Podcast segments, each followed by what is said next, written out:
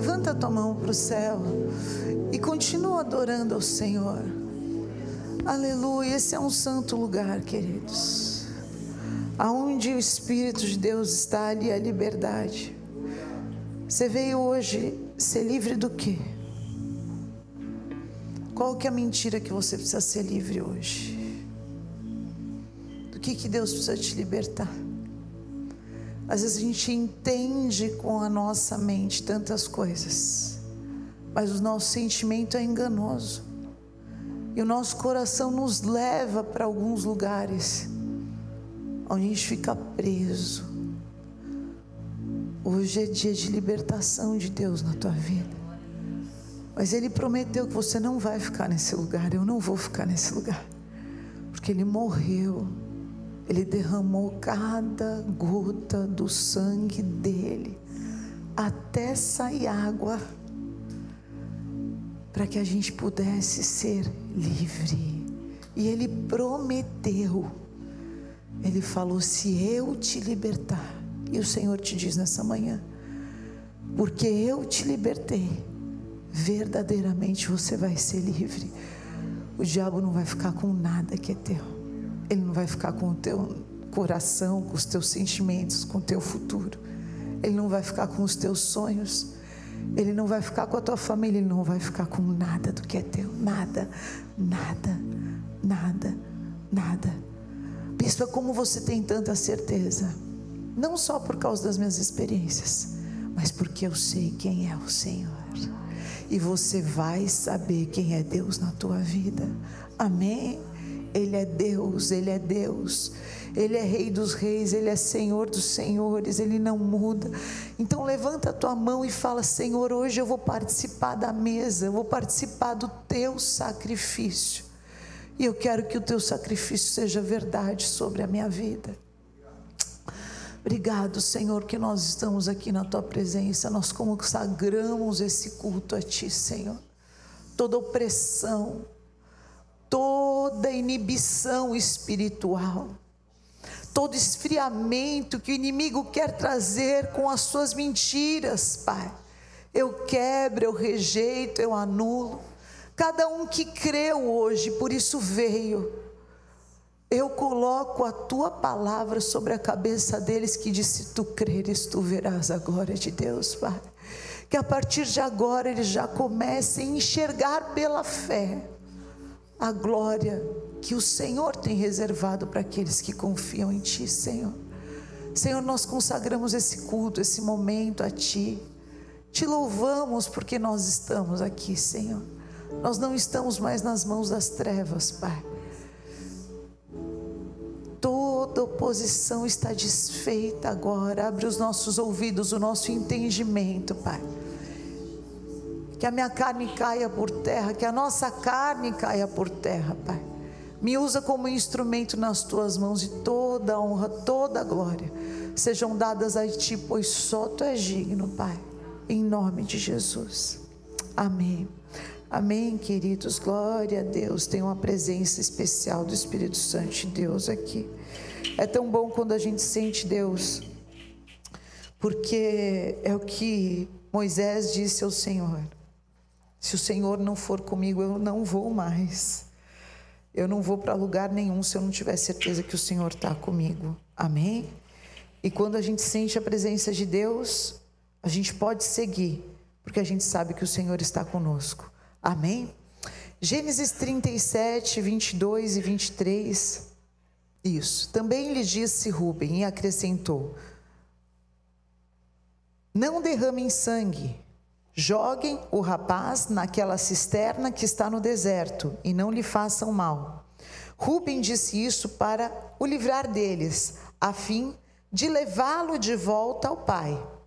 Mas logo que José chegou a seus irmãos, despiram-no da túnica, a túnica talar, de mangas compridas que trazia, e o jogaram na cisterna.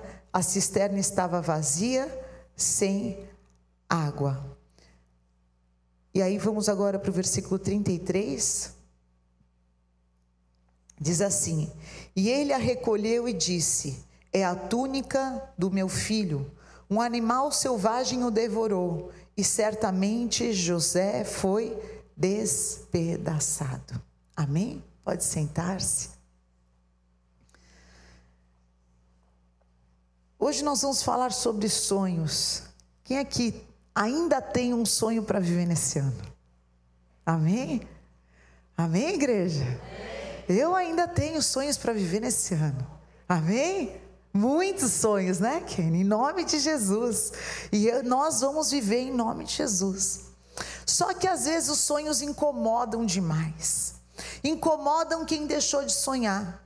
Incomodam quem não consegue mais enxergar pela fé aquilo que Deus pode vai fazer na nossa vida.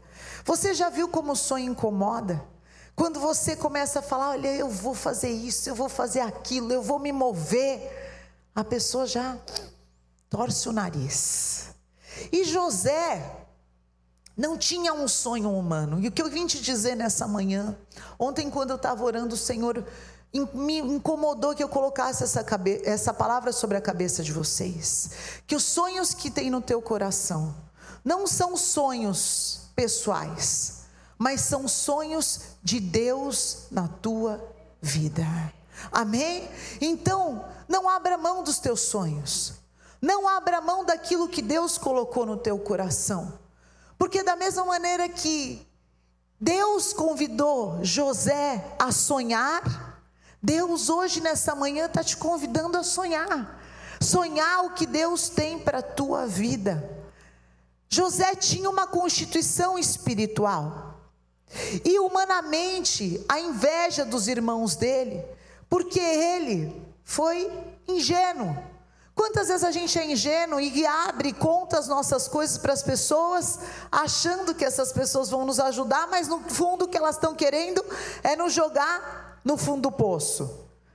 Eu nem preciso perguntar quem que já foi enganado, traído, é, sei lá que palavra mais, né? Pisoteado, atropelado por alguém que você confiava, que você depositou tua expectativa.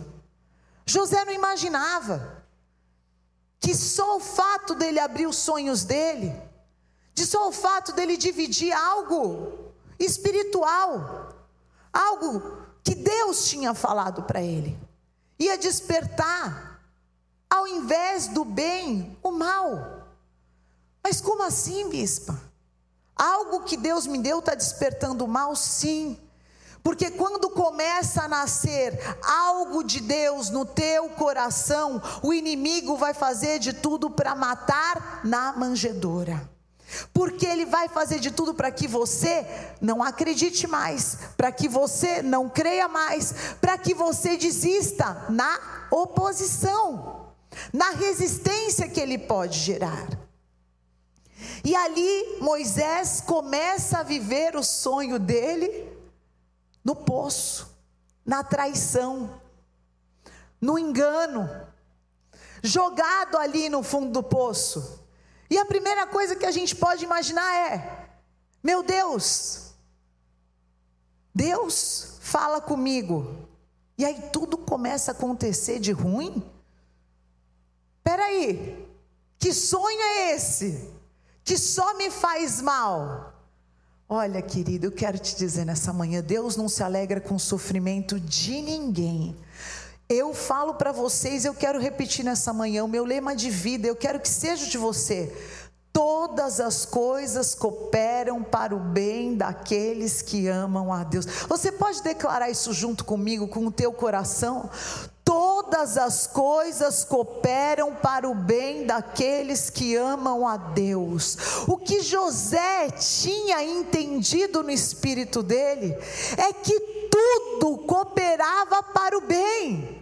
O que José tinha no coração dele era uma aliança com Deus tão profunda que nada que acontecia ao redor podia roubar o sonho de Deus da vida dele. E nessa manhã eu quero te dizer: não deixe que as circunstâncias externas roubem os sonhos que Deus colocou no teu coração. É claro que humanamente Eles tentaram arrancar a honra que ele tinha, porque aquela roupa, ela atribuía honra a ele. Aquela roupa dizia para a sociedade da época: ele é um filho especial, ele é uma pessoa amada, ele é uma pessoa de destaque. Até hoje, quando você vê uma pessoa vestida de uma forma diferente, um terno, uma gravata, um blazer, você fala: "Poxa, é um executivo, é algo especial". Naquela época a mesma coisa. E o inimigo acha que às vezes, tocando em coisas humanas, tirando a tua honra, ou tirando a roupa que você veste, ou tirando algumas coisas humanas, ele está roubando os sonhos de Deus para a tua vida. Mas eu vim te dizer hoje: não, o inimigo pode até ter tirado uma veste, uma roupa, algo que você gostava demais, mas os sonhos de Deus continuam vivos sobre a tua vida vida. Continua sonhando, continua. Aquela veste parecia na hora tudo que ele tinha, mas Deus não conversa com a carne humana, Deus conversa com o nosso espírito. Sabe porque às vezes é difícil continuar caminhando com Deus, porque sem perceber a gente está tentando caminhar com os nossos pés, quando Deus quer que você flutue no teu espírito, que você continue entendendo espiritualmente o que Deus está te preparando. José passou mais maior parte da vida dele se preparando para o sonho ou vivendo o sonho? Se preparando. Ah, mas por quê? Porque se ele não estivesse preparado, aquilo poderia ser a maior destruição da vida dele. E às vezes você se questiona, Deus, por que está demorando tanto? Porque Deus está te preparando para aquilo que Ele colocou no teu coração. É um tempo de preparo, é um tempo às vezes de estar sozinho, no fundo do poço. Mas eu quero te dizer: não deixe que a solidão te derrube. Não deixe que às vezes se sentir sonhando sozinho mate o que Deus plantou dentro de você. Ele sabia algo que é um princípio espiritual. Diga assim comigo: assim como o homem imagina na sua alma, assim ele é.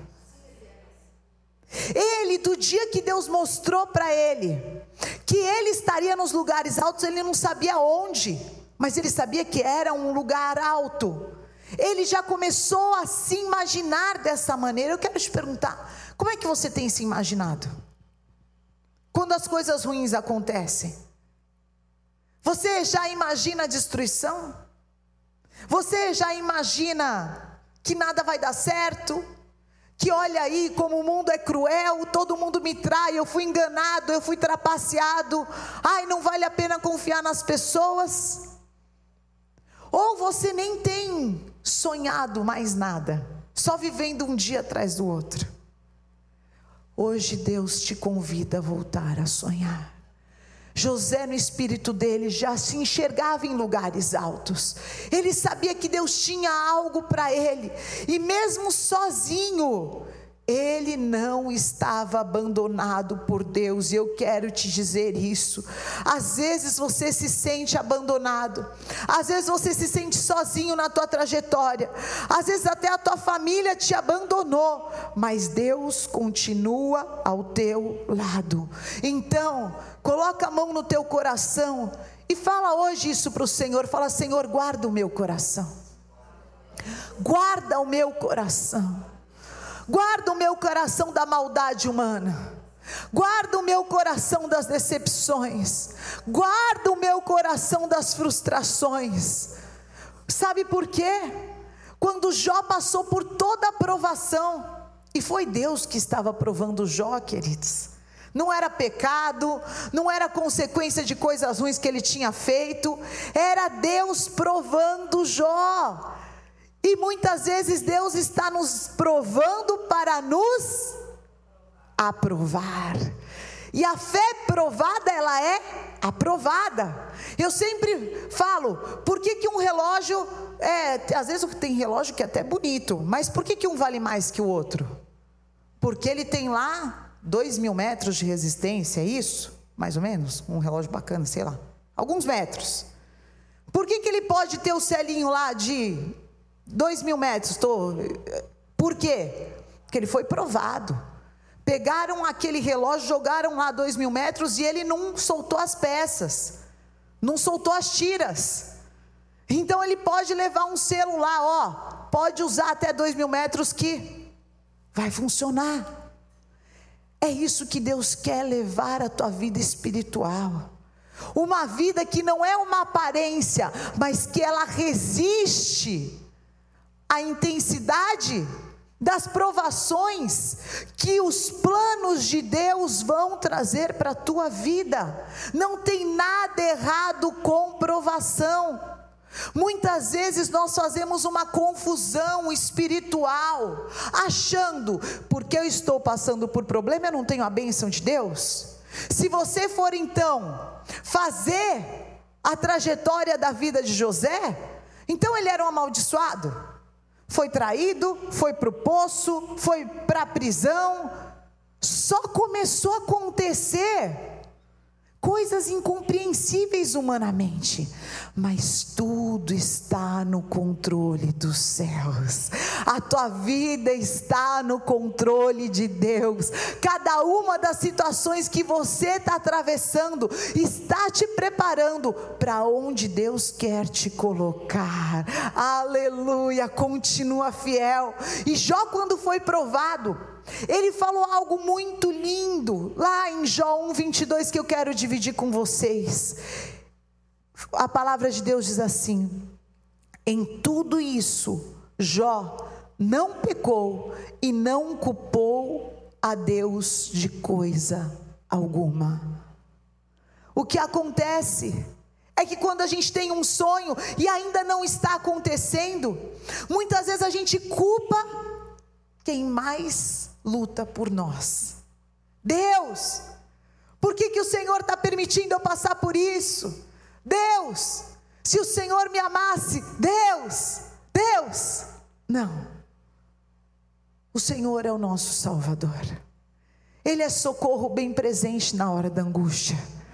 Por mais que seja difícil passar pela tribulação, como um pai de amor, Ele está ao seu lado, porque Ele prometeu no mundo tereis, mas tem de bom ânimo, porque eu já venci o mundo. Levanta a tua mão nessa manhã e fala: Senhor, eu vou sair daqui com bom ânimo. O meu ânimo hoje já está sendo transformado nessa manhã. Eu vou ter o bom ânimo de José, meu Deus do céu. Quem quer ter o espírito de José aqui nessa manhã? Eu desejo esse espírito sobre a minha vida. O que, que José estava aprendendo no poço? Que a solidão não quer dizer abandono de Deus na minha vida. O poço tem lições para nos ensinar. Deus nunca vai te abandonar. A palavra de Deus diz: pode ainda uma mãe se esquecer do filho que ela amamenta. Eu, todavia, jamais me esquecerei de ti. Deus não se esqueceu de nenhuma das promessas que Ele colocou sobre a tua vida. Ele não esqueceu que você depende dEle. Ele não esqueceu do sacrifício que Ele fez na cruz. E quando nós entendemos os propósitos de Deus dentro das nossas provações, sabe o que acontece conosco? Fala comigo, eu cresço. Eu cresço. Deus quer que você cresça espiritualmente, que você seja maduro nas tuas provações. Lá em 1 Coríntios 13, Paulo, que é uma das pessoas na Bíblia que eu mais admiro, na sabedoria dele, nas revelações que Deus deu a ele. E lá em 1 Coríntios 13 ele diz o que? Quando eu era menino, eu falava como um menino eu pensava como um menino e eu raciocinava como um menino, mas eu me tornei homem e eu deixei para trás as coisas de meninos. Às vezes nós precisamos deixar para trás algumas coisas que estão impedindo o teu crescimento espiritual. O que são isso? Mágoas. O que são isso? Culpados. O que são isso? Justificativas. Eu não faço mais isso por causa daquilo. Ah, eu não sonho mais, porque depois que eu sonhei eu fui para o poço. Ah, eu não louvo mais, porque depois que eu louvei. Não. Continua sonhando os sonhos de Deus. Continua. Não deixe que a tua vida fique parada no poço, porque alguém vai chegar para te tirar desse poço, querido. E a mão de Deus vai estender para você, e Deus vai continuar te colocando na tua trajetória. Não deixe que os teus sentimentos te deixem aprisionados no teu espírito, porque depois ele foi para a casa de Potifar. E ali na casa de Potifar, mais uma vez, ele deu o melhor dele, e aí ele venceu um outro acusador que rouba muito as nossas motivações, que é a maledicência, que são as palavras humanas, que é o que as pessoas dizem da gente, quando você está fazendo o que é certo. Ele não foi acusado porque ele estava fazendo o que era errado. Talvez se ele estivesse fazendo o errado, ele ia ser o queridinho para sempre na casa de Potifar. Mas Deus tinha lugares altos para ele. E o segundo segredo de José, sabe qual foi? A santidade. E hoje em dia não se fala muito mais disso. Às vezes as pessoas falam, você pode se relacionar com Deus do jeito que você quiser. Não. Deus é santo. E a santidade é digna do Senhor. E o Senhor falou: sem santidade você não vai ver a Deus. Santidade, sabe o que é? Eu estou separado. Eu não vou, eu não quero, eu não participo, por quê? Porque eu estou nos braços do Senhor, porque eu tenho um sonho dentro de mim, e eu estou lutando por esse sonho, eu estou vivendo por esse sonho, os meus dias é por esse sonho, e eu não vou me entregar a uma pressão, a uma noite, a algo que possa até parecer desejável humanamente, mas é desagradável a Deus. Não. Em nome de Jesus, Deus vai te dar hoje poder para dizer não para as propostas do inferno, por melhores que elas sejam. Não, não quero. Não existe nada melhor do que você poder dizer não, isso é liberdade. Às vezes as pessoas acham que liberdade é você poder dizer sim, mas a maior liberdade é poder falar não. Não quero o prato de lentilha, não quero nada que o inimigo tem para me oferecer. Eu quero cumprir a vontade de Deus na minha vida. E a palavra de Deus, ela é tão profunda que ela fala que se você precisar arrancar um membro seu, mas você e santo para a eternidade. Faça isso. Mas não seja roubado na santidade com o Senhor. E a Bíblia fala isso não para trazer nenhum peso de acusação sobre as nossas vidas, mas para dizer que se tua escolha precisar ser radical, pode fazer a tua escolha radical aqui na terra, porque tem um lugar separado para você no céu. E José foi radical. E ele falou: não, e o não dele foi recompensado, sabe com o quê? Com a prisão. Talvez ele esperasse que aquele não fosse aplaudido. Poxa vida, ele está fazendo o que é certo. O que será que Deus está preparando? Grandes lutas. Fala para o teu irmão. Grandes lutas para grandes guerreiros. Se Deus está permitindo, é porque Deus tem coisas grandes com você. Deus tem coisas grandes. Às vezes você fala, Senhor, por que tudo isso comigo? Nenhum dos meus irmãos estão passando por isso. Nenhum dos meus irmãos passam por isso, mas comigo. Porque tem constituição de Deus na tua vida, porque a tua vitória vai trazer vitória para uma família inteira, porque a tua posição vai trazer suprimento para todo um povo, porque você é uma pessoa chave no plano de Deus. Então, levanta a tua mão e fala: Eu não vou abrir mão dos sonhos de Deus na minha vida. Eu não vou abrir mão dos sonhos de Deus na minha vida. Aleluia! Ele superou. E humanamente, aparentemente, ele não foi recompensado, mas diante de Deus, Deus falou: porque você venceu a traição, porque você venceu a difamação, agora você está pronto para reinar. E eu quero te dizer: continua firme, porque você está ficando pronto para ocupar o lugar que Deus tem para a tua vida. E quando ele chegou lá, eu acho maravilhoso como eu aprendo com José, queridos. Ele tinha poder agora, ele não era um pobre coitado que estava jogado no fundo do poço, caçula mais fraco, não. Ele era poderoso. Ele podia mandar matar todo mundo e se vingar. E falar: agora que eu tenho poder, vocês vão ver o que vocês fizeram comigo. Mas não. José não estava aqui para seguir comportamento humano. Ele estava aqui nessa terra para servir a Deus. Então para de ouvir discurso de internet que fala, faz o que é melhor para você. Não, fala para o teu irmão, eu vou fazer o que é melhor para Deus. Eu vou fazer o que é melhor para Deus. Senhor, é isso que o Senhor quer de mim? Então me cura, porque ele, quando viu os irmãos dele, ele sentiu dor, sim, ele chorou. Ele chorou tão alto que, mesmo ele estando num quarto, escondido, toda a casa ouviu o choro da dor dele. Mas Deus curou, Deus consolou, e quando ele foi ter a atitude dele, ele falou: Vocês estão perdoados porque vocês achou que estavam me fazendo mal?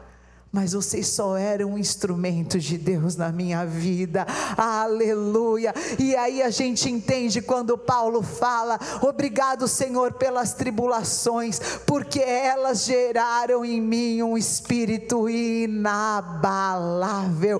Por mais maluco que eu possa dizer, eu quero te dizer: você ainda vai agradecer por essa luta, você ainda vai agradecer por esse poço, você ainda vai agradecer por essa prisão, você ainda vai agradecer por essa traição e você vai dizer: agora eu sei que não há impossíveis para o meu Deus.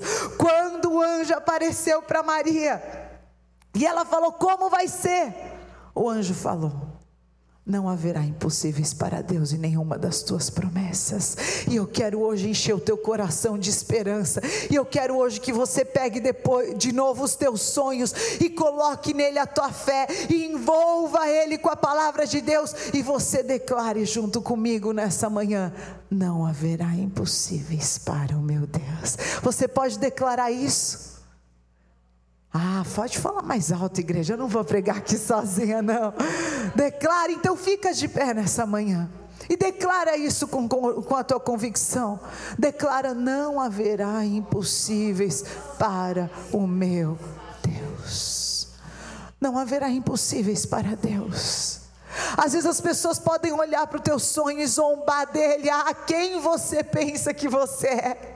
Às vezes as pessoas podem olhar para os teus sonhos e falar, quem você acha que você é. Mas quem supera as adversidades, encontra um lugar no plano de Deus. Foi isso que o Senhor falou no meu coração. Você acha que você está superando a tua adversidade, não é. Você está encontrando o teu lugar no plano de Deus. E quando você ocupa o teu lugar no plano de Deus, outras vidas são abençoadas porque você continuou de pé. Porque você continuou de pé. Não abra mão dos sonhos que Deus colocou na tua vida, querido. Por nenhuma tribulação Deus continua sendo teu Deus. Você vai chegar no destino que Deus prometeu. Por mais que os homens queiram abortar os teus sonhos, Deus vai te conduzir até que o plano de Deus se cumpra.